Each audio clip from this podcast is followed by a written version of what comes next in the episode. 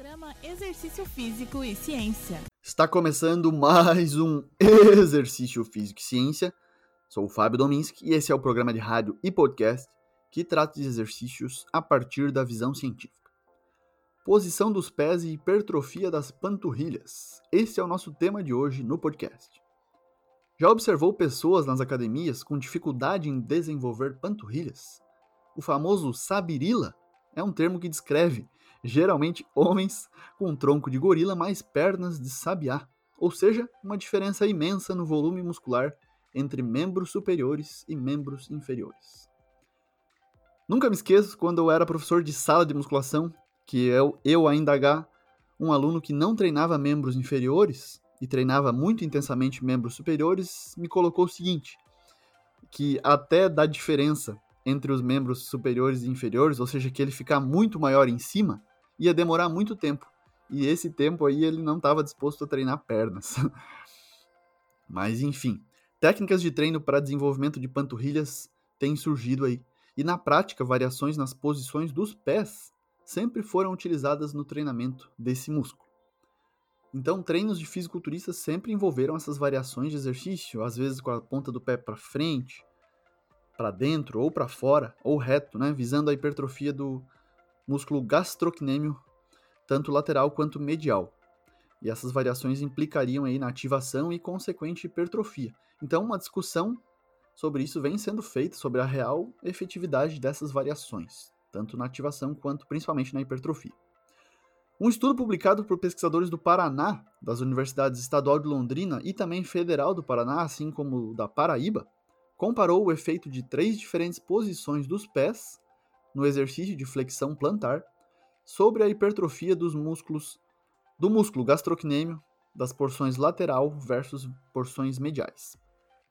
Então, 22 homens com média de idade de 23 anos e experiência prévia de pelo menos 6 meses, mais que estavam destreinados há 4 meses antes do início do estudo, foram recrutados para essa pesquisa. Eles foram submetidos ao exercício de flexão plantar, que é a panturrilha, unilateral no leg press horizontal, ou seja, eles sentaram no aparelho de leg press e com uma perna de cada vez fizeram aí três ou quatro séries de 20 a 25 repetições, com uma frequência de três vezes por semana durante nove semanas. As pernas dos participantes eram alocadas em diferentes protocolos, como a ponta do pé para fora, ou a ponta do pé para dentro, ou a ponta do pé neutra, mais reta mesmo. Né? E aí os resultados demonstraram que o gastrocnêmio medial, que é a parte mais de dentro da perna, apresentou maior hipertrofia quando foi realizada com a ponta do pé para fora. Então, um aumento de 8,4% contra aumentos menores de 3 e de 5% das outras posições. Enquanto o gastrocnêmio lateral, que é a porção do músculo mais externa, mais para fora da perna, apresentou maior hipertrofia com a ponta do pé para dentro.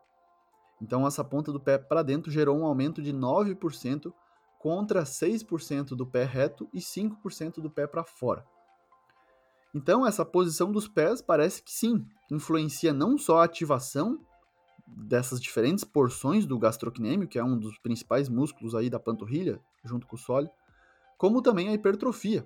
Então, esse estudo aqui mostrou que essas variações são válidas para ênfase em porções talvez pouco desenvolvidas na busca por uma simetria, proporção nesse músculo da panturrilha. Quer ver se a gente falar de fisiculturistas, né? Então, o objetivo deles de atingir a máxima performance muscular, volume, qualidade do músculo, faz com que talvez sejam variações interessantes.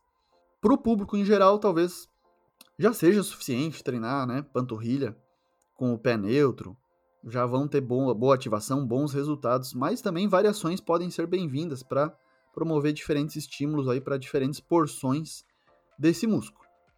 Esse foi mais um Exercício Físico e Ciência. Lembrando que todos os nossos programas estão no Spotify, Google Podcasts, Apple Podcasts, na Amazon Music e também no YouTube.